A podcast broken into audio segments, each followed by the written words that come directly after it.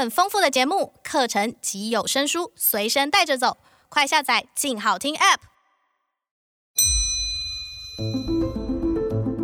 转动指针，一起探索手腕上的小宇宙。欢迎收听《静表志》。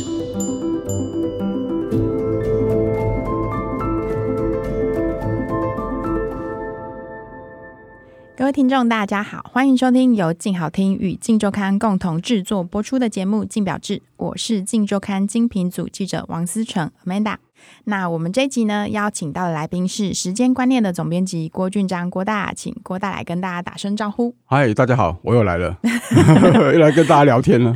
好的，欢迎郭大。那因为真的这一集呢，其实我们要聊的就是说，喜欢手表的表迷一定要加入社群吗？是，就是来聊一下，呃，例如说像是手表社团的这种运作模式，或是一些现象的探讨这样子。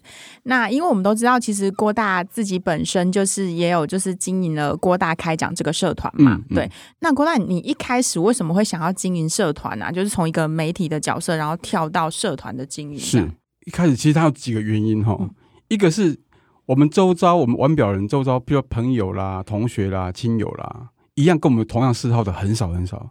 像郭大我自己，就我回想起来，大概只有两两三个吧。而且这两三个人，你平常也很难得碰到啊。那现在电脑这么发达，网络这么发达。如果可以透过网络跟全球各地同好在一起玩表，哎、欸，那多快乐！而且玩表真的自己玩跟大家一起玩，玩那那感觉完全不一样。这是一个。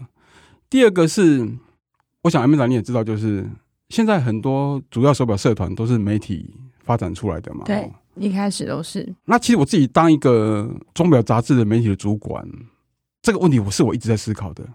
我是不是应该也要加入这个园地？但是我又觉得说啊，大家已经都做得很好了。如果我只是做一个跟大家一样的东西，那我是可有可无啊，我变鸡肋，你知道不？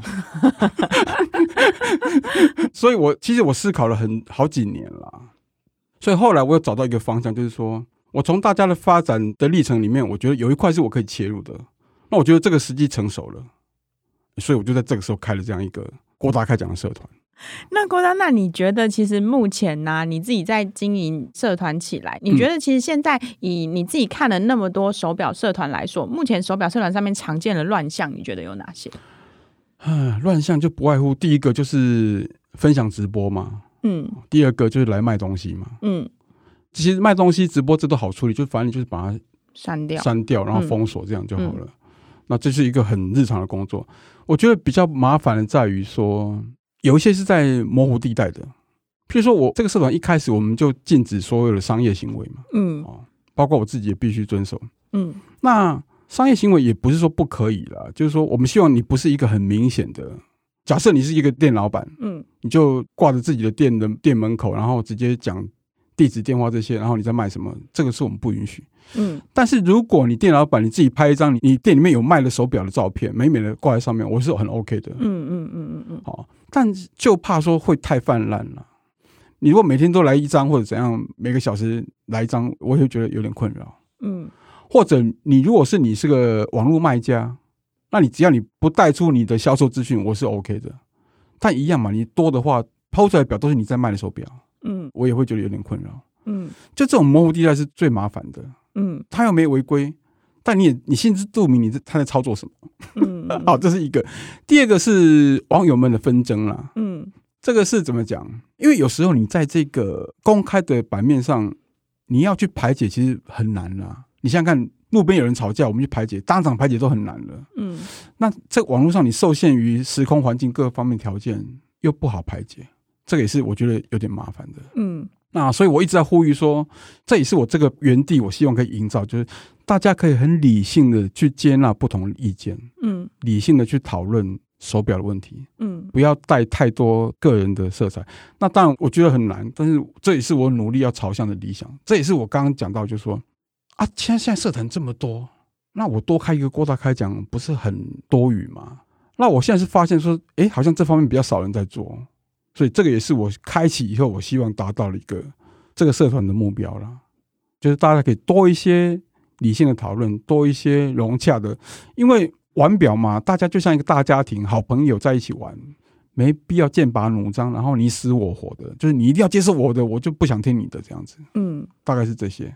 那其实现在就是社团上面最常见，就是大家都很爱，就是拍一个诶、欸、手表上手照啊，这样这样这样跟大家分享手表。其实拍上手照，就光拍上手照这件事情哦，可能都会有一些纷争。就有一些人觉得我在分享，可是另外的人看你，可能就觉得，哎、啊，你明明就在炫富。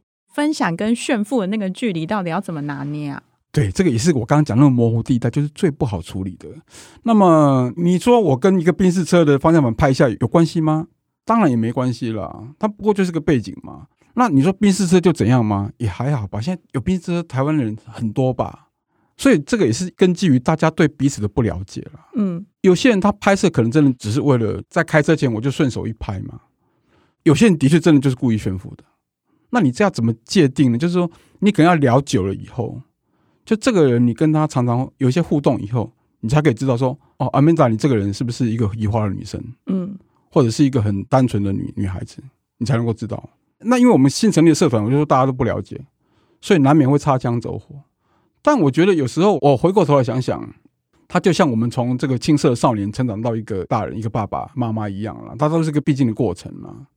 所以后来想想，我就啊，我就努力排排解吧。我后来发现哈，我排解过一次以后，那么这些人好像大家就比较认识了哦，他就会有个判断出来是正还是负的。所以这个也是好事情啊，啊，它其实也可以加速大家对彼此的认识。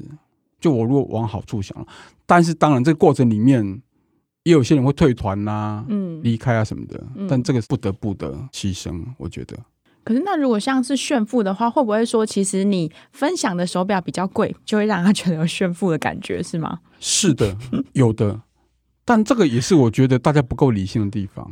那如果这个人他收藏就是都是这样的手表，那他想跟你分享，你怎么办？你不能说因为他收藏都是贵，这就造成他一个原罪啊。嗯，不能不能这样子吧？他还是希望可以得到他分享的乐趣嘛。嗯，所以我才说，我们一开始不要要求这么高了，你就让他炫富一两次、两三次嘛。他如果十次、一百次都是用那种，譬如说言语上啦，其实我觉得齁。我们都太重视影像化的东西了，嗯，有时候炫富的因子是藏在他的字里行间的，所以我想，基本上我还是希望大家都是从宽处理别人啦，那严格对待自己啦，这也是也是我自己比较把持的一个原则啦，这样就会大家玩表就很快乐。那其实我不知道大家相不相信，就是说，当这个快乐气氛起来以后，它就会变成一个很美好的园地。即便你本来想要来分享一些乱七八糟，那可能也会不敢下手，嗯，或者说他自然而然会被冷落，你会发现他的按赞数就很少，嗯，他就会被冷处理的排挤掉。我觉得他就是一个最棒的一个自然的法则出现了，嗯，所以有时候我看到我不喜欢的贴文，他按赞很少的时候，我就很爽。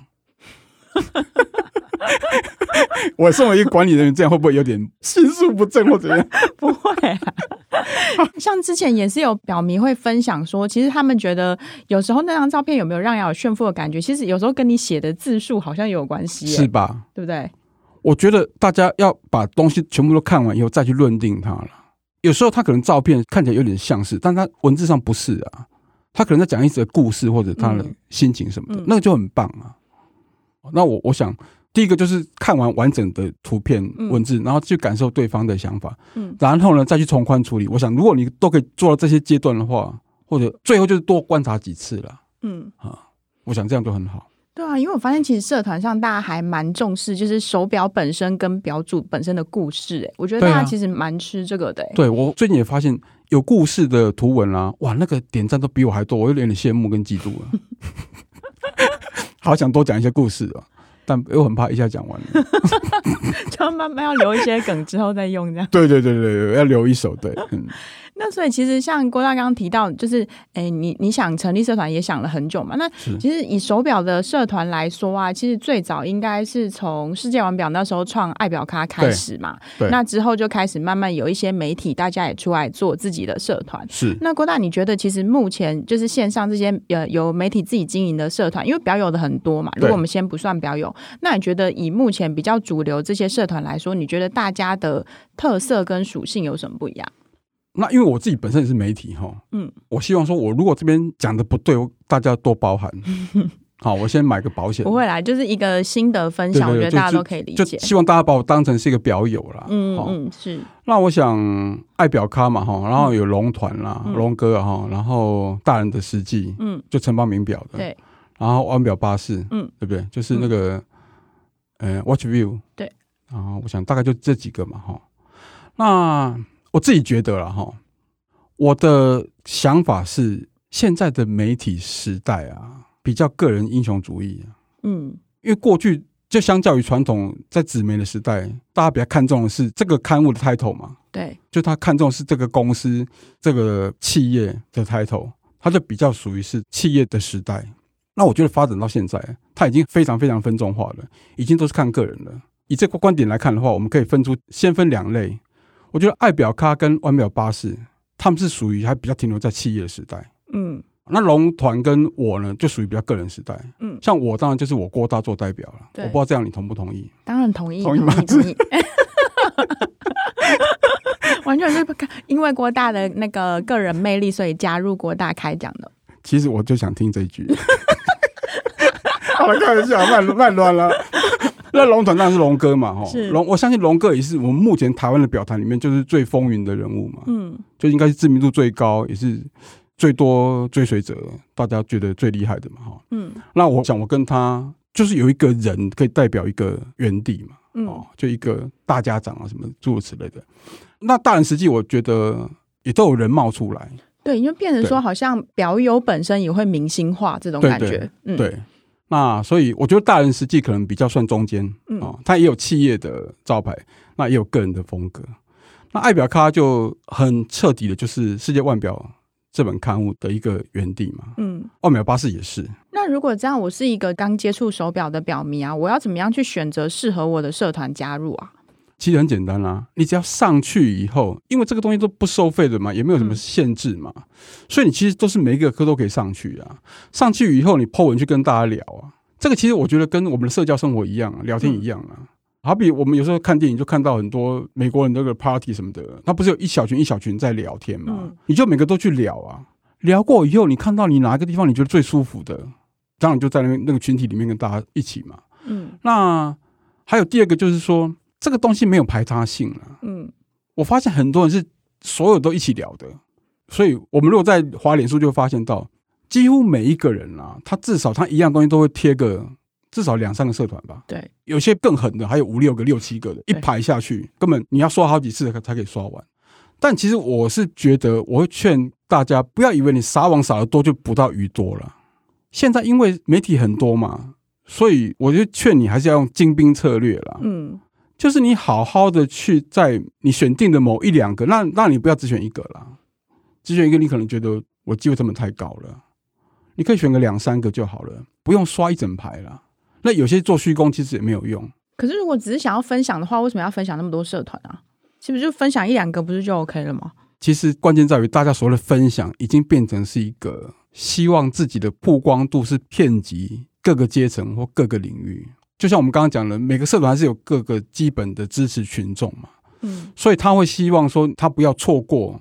哎，我这个表花了五十万买来的，我当然不希望只有给郭大的这个社团欣赏，我也希望给每个都欣赏。所以他就会狠狠的全部都抛，而且抛只要一个手指头就可以传上去了嘛，又不花钱也不费功夫，嗯，何乐不为呢？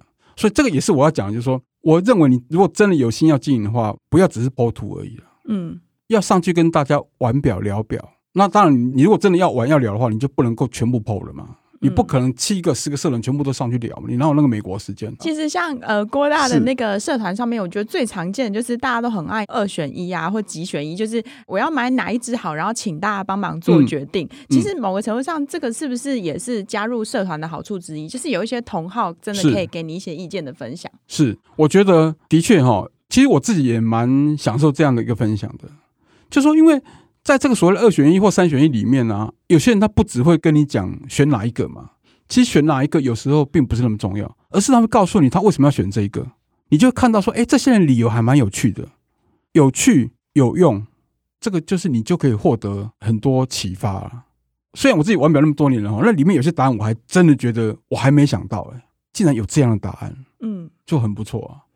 那当然也有很多是主观的，你比如说，哎，红黄蓝你要什么？哦，蓝色我喜欢蓝色，啊，我喜欢黄色，这就比较没什么，嗯。但的确你可以发觉到有一些，哎，这个一片泥沙里面的找到一颗金子，哎呦，钻石就很爽。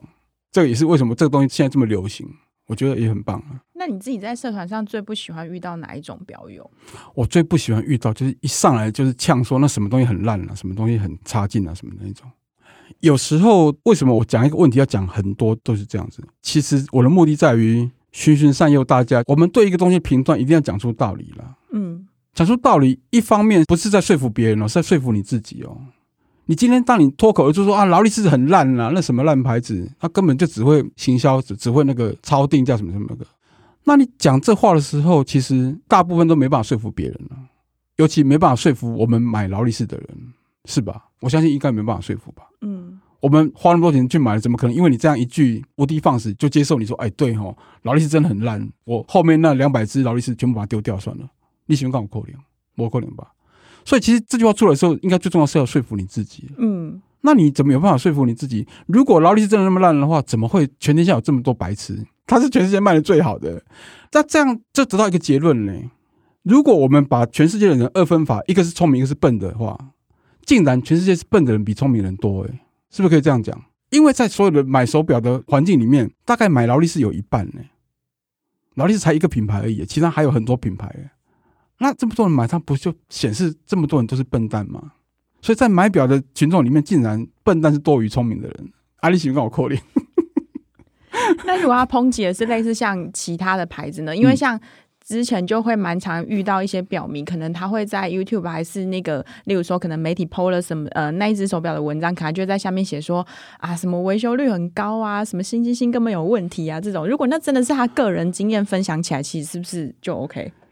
这个当然非常 OK，但是根据我的观察，我曾经访查过几个案例啊，大概五六个案例吧，我去追这个线索，只有一个是真的他拥有过，其他都是听人家讲的。哦，所以不是自己真的买了遇到的哦？不是，不是，就是他可能从网络上听来的，或者是他朋友的什么的。但是我跟你讲哈，这个人说是他朋友的什么的，我也不敢完全相信。为什么呢？因为现在网络上的假消息太多了。嗯。这个其实也反映到不止手表而已了。你看现在为什么很多网络上都在打假，甚至政府还特别成立这个专线也好啊，专门服务的地方也好，网络真的太多这种不实的言论，包括手表也是一样。如果你是真实的遭遇的话，来做分享就很棒嘛。但是如果你只是道听途说，在那边在流传这个东西，我觉得其实是一个很大的伤害。对表友来讲是伤害，对品牌更是一个伤害啊。嗯，它就会有一个很严重的发酵的效应。所以这又回到我刚刚讲，就是说，为什么我常讲，就是你虽然说网络上不用负责任，但是为什么我希望我讲出的东西一定要有根据，一定要讲出你的道理，一定要有你的想法跟观点，而不是只是为了点阅，为了让大家瞩目，去做出这些伤害别人、损人不利己的事情，这是我非常讨厌的。嗯。好，那如果最后呢，我们要请郭大，就是给一些就是呃社团上面的表迷，无论是已经在上面的，嗯、或是想要加入社团表迷一些建议，或是嗯，身为一个版主想要给他们的一些忠告，你会告诉他们什么？我的讲法还是一样，就是说，如果你是真心来这边玩手表的，我会建议你一定要付出一些东西了。还有一个很大问题，我们刚刚没提到，就是说潜水的人远远多于浮上水面的。那如果你真的有心要玩表，我在想哈，你当然希望在原地越热络越好嘛。那如果你希望它越热络越好的话，你就应该偶尔上来跟大家做一点交流。即便你说你没时间交流，你至少按个赞，给个是或不是，加一加二，诸如此类，从简单开始做起啊。